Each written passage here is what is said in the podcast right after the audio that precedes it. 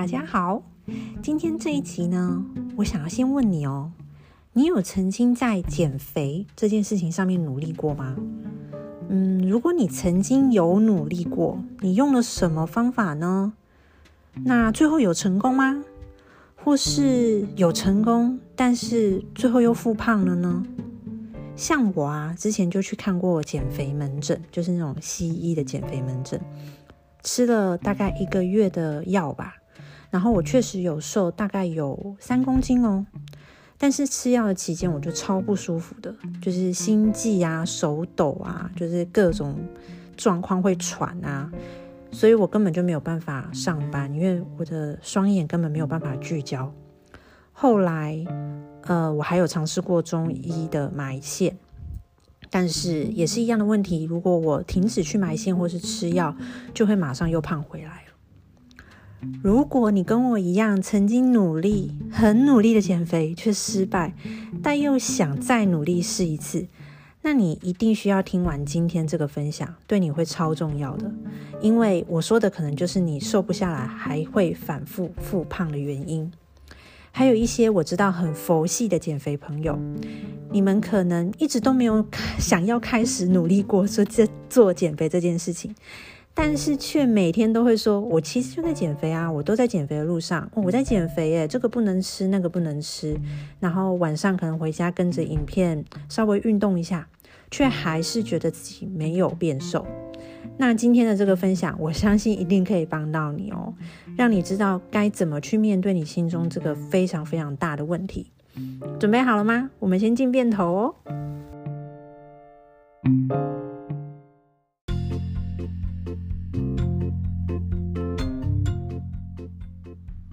Hello，大家好，这里是偷听你那点事，我是可妮。我目前经营一间小型的健身教室，是一名教练，同时也透过网络创业经营个人品牌。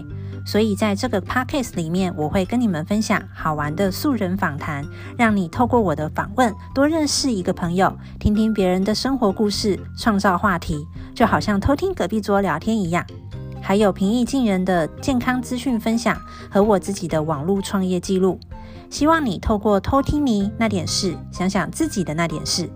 还有还有，如果你想要更了解有关零压力减重法和网络创业五三九攻略分享，欢迎你到我的个人网站了解更多哦。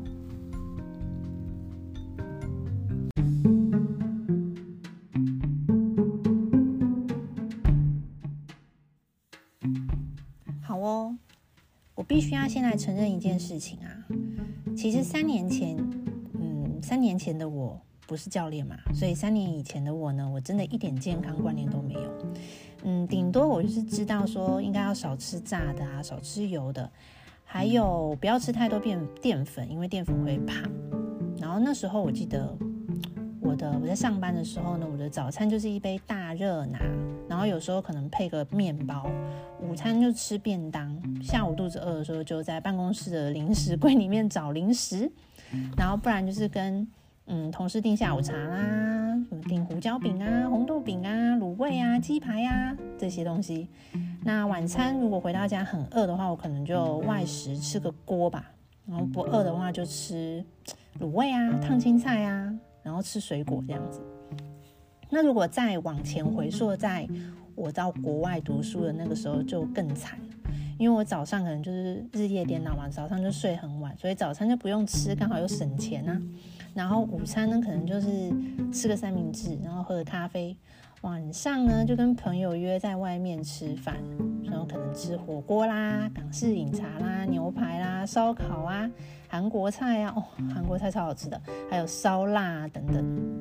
其实啊，因为我们家就是我妈本来就是有胆固醇过高的问题，所以呢，我从小大概每两年呢就会被抓去验一次血。所以我记得我从大学到三十五岁吧，我的胆固醇的数字一直都是红色，红色的，都是被医生要警告的那一种。那医生呢也没有叫我吃药，因为没有那么严重，但是他就会说我应该要多留意我的饮食，多运动这样。但是我也没有多做多的研究，我只是知道说，就是少吃一些高胆固醇的东西，比如说我妈就会不准我吃什么蟹黄啊、蟹膏啊、螃蟹的那些东西，海鲜不能吃，然后不要吃太多蛋黄啊，不要吃内脏啊。但是就反正就这么多年来，我就是默默的变胖，然后健康检查那个数字就是一直是红色。对，然后就一直到二零一九年，我就透过我的健康教练告诉我，现在我要跟你们分享这两个关键的原因，我才改变我的健康状态跟体重。所以最后我是成功减了十三公斤跟十趴的体脂肪，且维持得非常的好，都没有复胖。重点是我的检查报告终于没有红字了，万岁！对，所以你准备好了吗？我要来跟你分享这两个原因了，为什么你瘦不下来？但是在跟你讲这两个原因之前呢，我想问一个非常嗯诡异的问题。好，我要问哦。你觉得是健康重要还是减肥重要？还有哦，是先健康才减肥，还是先减肥才会变健康？你有没有觉得这很像鸡生蛋，蛋生鸡的问题？很难，这我像我这种逻辑不好的人回答这个问题，真的是要看很多遍才会知道。我可以容许你花一点时间想一下，但是我可以先告诉你答案。答案是呢，人不会成功减肥才变健康，而是必须要先变健康，才有可能有机会减肥成功。好，这是一个很逻辑的问题，我知道你需要静下心来想想。接下去呢，我就要先跟你分享，到底是哪两个原因支持这一个答案？刚才那个很逻辑的答案。第一个原因呢，就是因为你身体不健康，所以你瘦不下来，所以你变胖。其实肥胖本身就是一个不健康的身体表现。嗯，你有听过身体里面有一个荷尔蒙叫做胰岛素吗？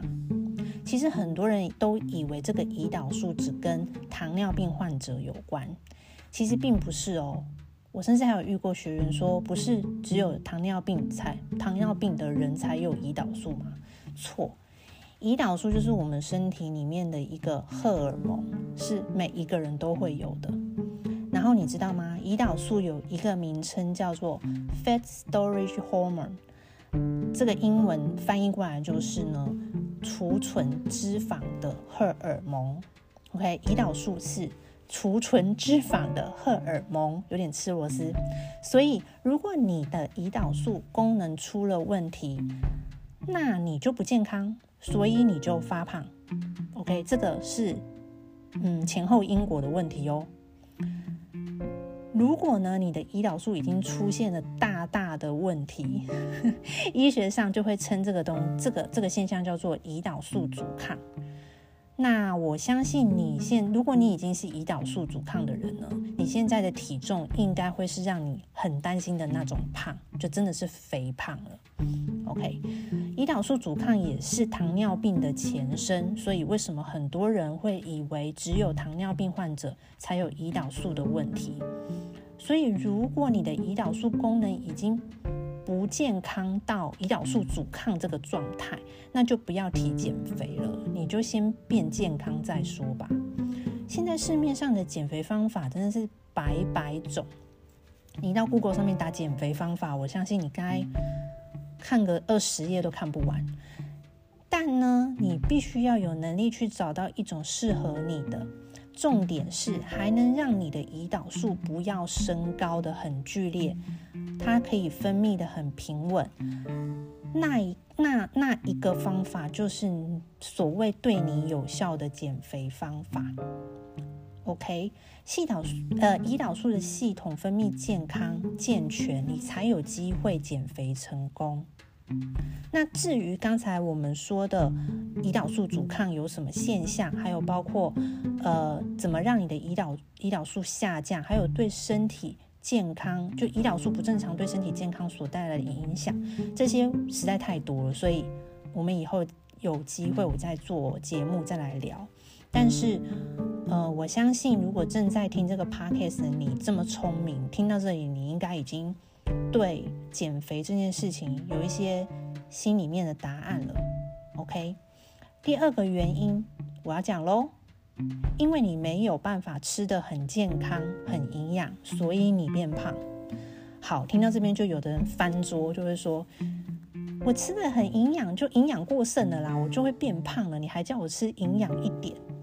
好，你先不要急，听我说完。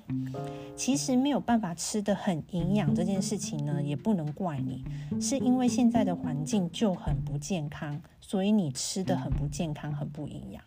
这真的不是你的错，除非你真的很有能力，每天都可以吃到很肥沃、没有农药的土壤里面长出的青菜，比如说我们吃的那什么有机青菜啦、有机的肉啊，除非你是这样，不然真的很难透过食物获取很完整的营养。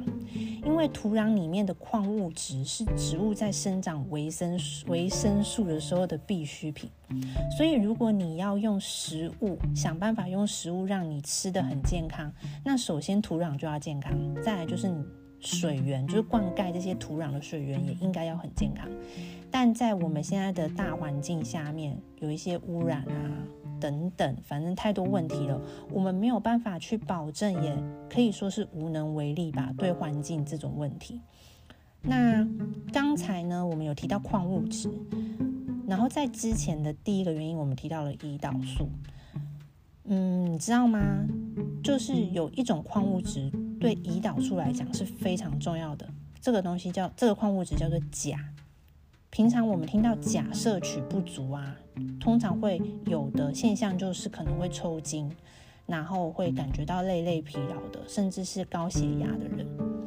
那如果照呃医学的观点，OK，人一天建议摄取的钾的含量应该是四千七百毫克。那通常有人说补钾补钾，就会说那你就吃香蕉，因为香蕉是一个非常富含钾的食物。那你就会觉得说，那你说要吃四千七百毫克的钾，那我就每天吃香蕉就够啦。我一天一根香蕉还可以帮助我排便，我觉得超超健康的，我超棒的。但我要告诉你一个事实，其实一根香蕉只有三百毫克的钾，所以换算过来呢，你一天必须要吃十五根香蕉才能得到。足够的钾去 cover 你身上的需要需要，因为像比如说医学啊，或是什么国民健康署啊，或是卫福部啊，我忘记是什么部了，反正他都会建议我们每个人什么营养素的摄取含量到什么样子的什么样子的分量，这都是有依据的。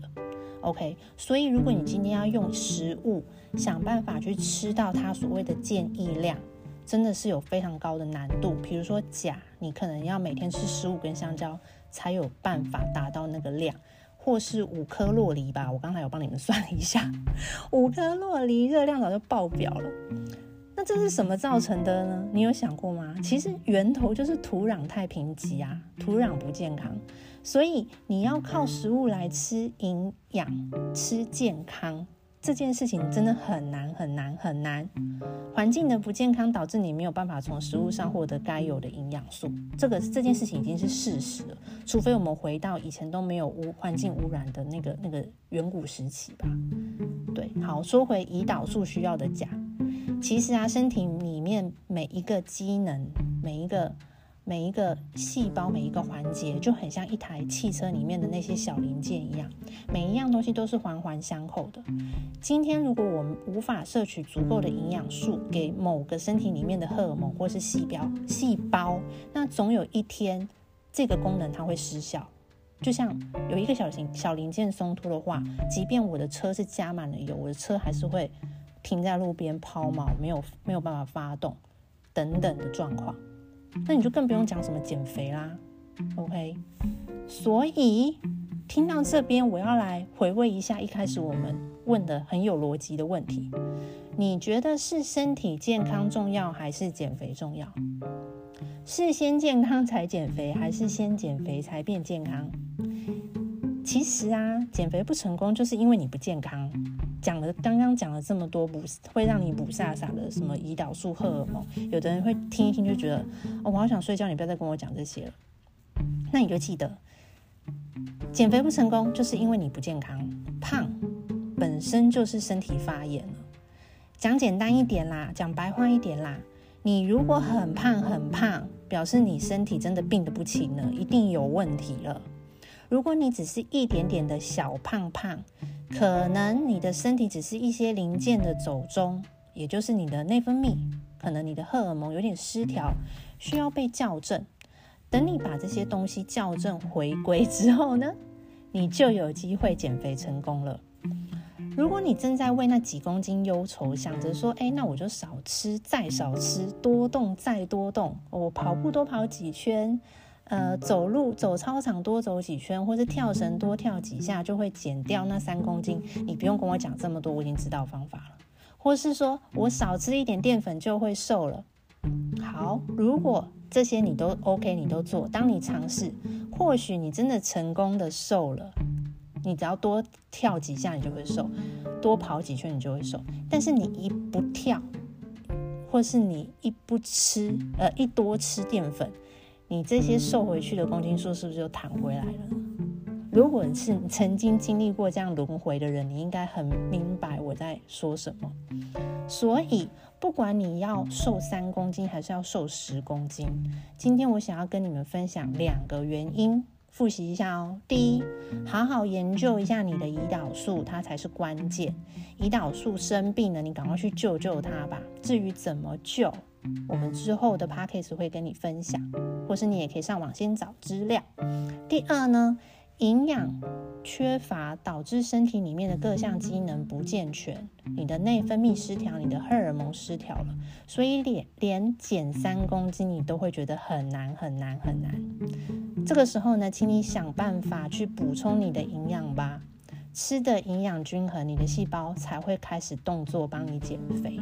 至于怎么吃的营养均衡，你可能需要用一点小工具，或是你真的很努力的去钻研，你所每天需要的营养素，需要吃多少的东西才能补回来。OK。